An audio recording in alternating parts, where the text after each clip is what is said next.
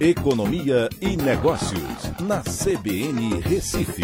Oferecimento Cicred Recife e Seguros Unimed. Soluções em seguros e previdência complementar.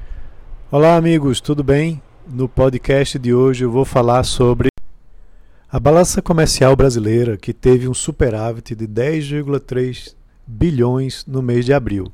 Esse é o maior saldo mensal em 33 anos. E provavelmente só não é um saldo maior que esse, porque a série histórica começa justamente há 33 anos atrás, quando o Ministério do Desenvolvimento, Indústria e Comércio foi criado e começou a levantar essas informações. Esse superávit ele é importante que ele representa a diferença entre exportações e importações.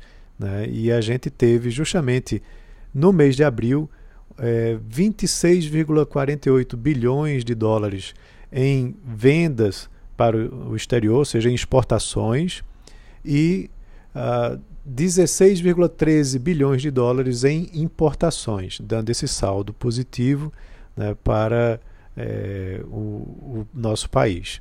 É muito importante a gente visualizar que uh, as exportações elas estão sendo beneficiadas uh, por um momento de aquecimento no mercado internacional é, de é, produtos, de commodities agrícolas e também de commodities é, minerais.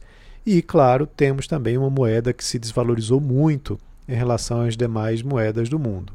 Certo? Então, quando você vai olhar, muitos produtos do agronegócio tiveram uma expansão muito forte.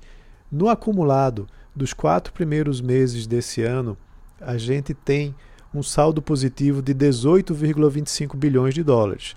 Esse valor é 103,9% maior do que no mesmo período de 2020, quando foi então registrado um saldo de 8,9. É, também a expectativa para 2021 pelo Ministério da Economia é que a balança comercial brasileira chegue a um superávit de 89,4 bilhões de dólares. Se for confirmado esse valor, o resultado vai estar 75% maior do que o resultado de 2020 e também vai representar um recorde para essa série histórica. É, quando a gente vai olhar é, as exportações dos principais produtos brasileiros, é, na agropecuária se destacam a soja, com um aumento de 43,1%, o algodão em bruto, com aumento de 112,8%, café torrado com 27,1%. E também uh, nas commodities minerais, você tem o minério de ferro com uma elevação de 106% e o petróleo eh, bruto também com elevação de 49,2%. Então são uh, dados importantes mostrando o desempenho né, do setor exportador brasileiro tá? na comparação com o mesmo período do ano passado. Como um todo, foi uma elevação de 50,5%.